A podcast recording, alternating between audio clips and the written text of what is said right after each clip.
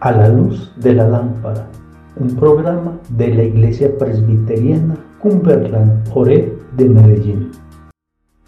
Tu palabra es una lámpara a mis pies y una luz que alumbra mi ser. Hola hermanos, eh, espero todos estén muy bien, que el Señor los esté bendiciendo. Eh, es un placer para mí poder estar compartiendo con ustedes este momento de la luz de la lámpara. Hoy, hoy vamos a estar trabajando en el Salmo 51 del versículo 1 en adelante.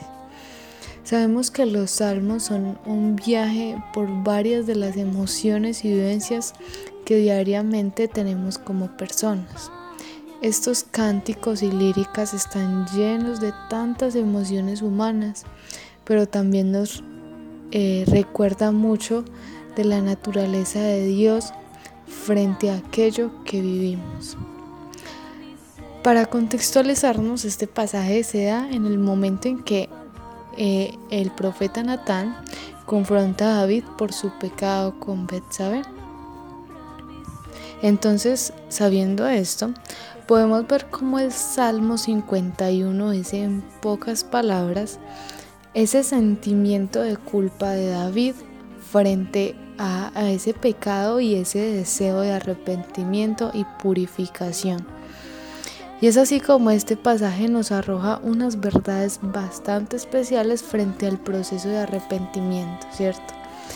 Empezamos con el hecho más obvio y es que el primer paso para el arrepentimiento es el reconocer lo que es Dios. En el versículo 6, la parte A dice, He aquí tú amas la verdad en lo íntimo. Es decir, la naturaleza de Dios es la verdad, es la luz.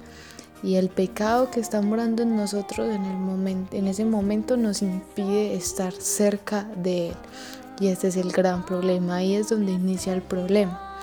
Pero en la infinita misericordia de Dios, Él nos revela por medio del Espíritu Santo eso que está mal.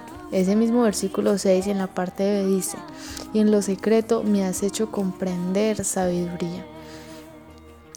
Y justo ahí es cuando en nosotros debería nacer ese sentir de arrepentimiento, de humillarnos.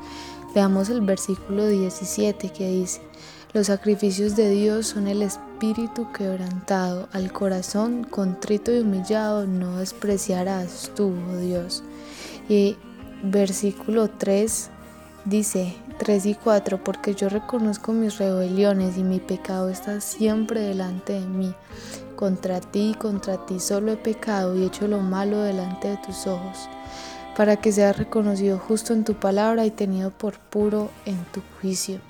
Ahí es donde nos damos cuenta que el error no lo hemos cometido en contra de nosotros ni de las personas que están a nuestro alrededor, sino que le hemos fallado al Padre y además por ese pecado estamos lejos de Él.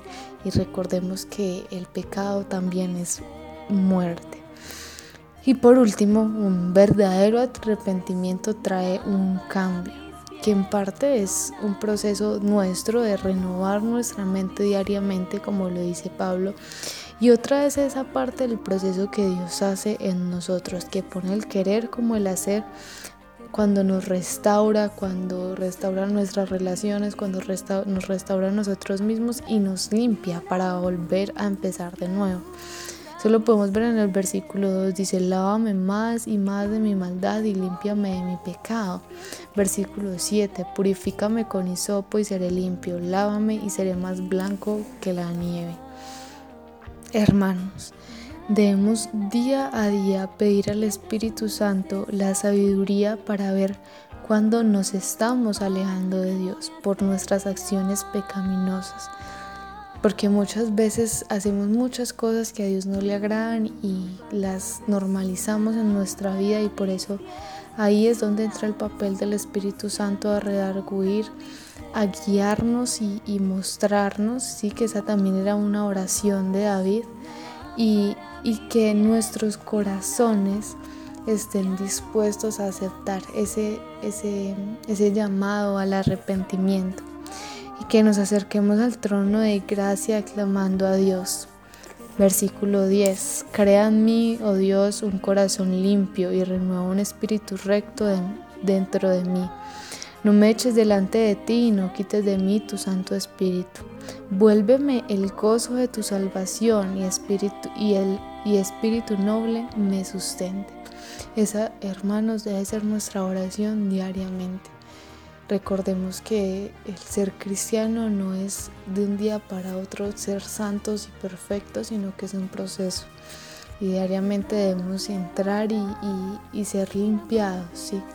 Y decirle a Dios que Él sea el que nos renueve, nos limpie y nos sustente. Bendiciones, hermanos. Tu palabra es una lámpara a mis pies y una luz que alumbra mi ser.